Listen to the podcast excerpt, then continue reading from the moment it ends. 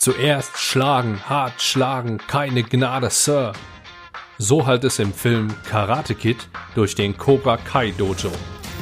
Was von diesem Satz aus meiner Sicht wertvoll für deine Verhandlung sein kann und was du darüber hinaus noch von meiner Großmutter für deine Verhandlung und sogar für dein Leben mitnehmen kannst, das erfährst du in dieser Episode des PRM Podcast Besser verhandeln.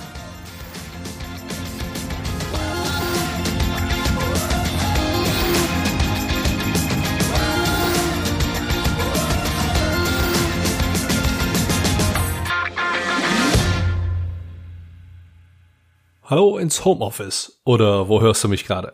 Wie immer sage ich Hi und herzlich willkommen beim PM Podcast Besser verhandeln. Mein Name ist Andreas Schrader und du bist hoffentlich genauso gesund und munter wie ich. Und da du diesen Podcast gerade hörst, wirst du entweder stark an besseren Konditionen, was ja sowohl für Einkäufer als auch Vertriebler ein Ziel sein muss, interessiert sein. Du möchtest dich für die aktuellen Verhandlungssituationen stärken oder alternativ könntest du auch zu denjenigen gehören, die einfach nur bessere Verhandlungsergebnisse erzielen und souveräner in Verhandlungen auftreten möchten.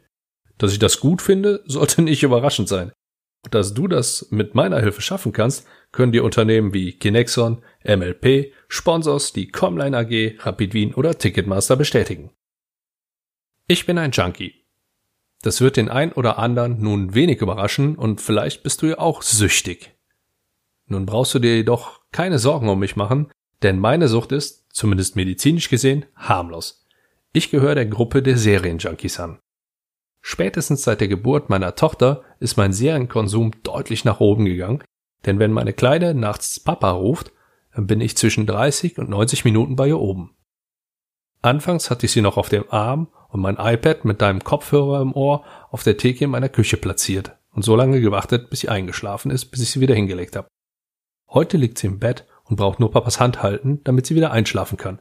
Das iPad und deine Kopfhörer sind geblieben. Amazon Prime, Netflix, Sky und andere Möglichkeiten helfen mir, meine Sucht zu befriedigen. Der Grundstein meiner Sucht wurde jedoch schon weit vorher gelegt, durch verschiedene Serien und Filme in meiner Kindheit. Das ist ja nett, dass du mir das erzählst, doch wie hilft mir das in Verhandlung weiter? Nun, ich nutze in nahezu allen Bereichen meines Lebens Eselsbrücken.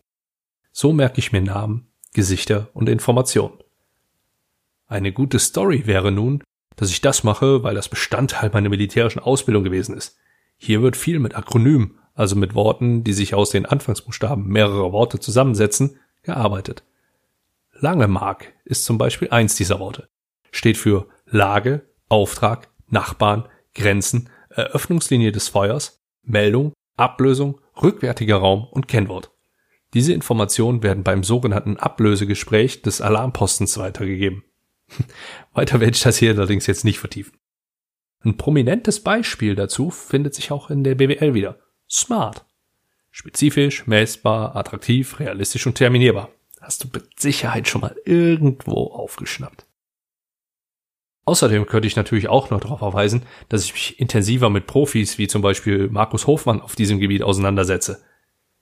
Tatsächlich ist dafür jedoch meine Großmutter verantwortlich. Immer wenn sie einen Namen von einem Menschen gehört hat, begann sie zu bohren. Ist das der, der da und da wohnt? Der hat doch das und das gemacht. Ist das der Junge, der immer der Auto gesagt hat? Und, und, und, und. Meine Oma hat immer mit Eselsbrücken gearbeitet. Und ich behaupte jetzt einfach mal, dass sie das nicht von einem Gedächtnistrainer oder beim Militär gelernt hat.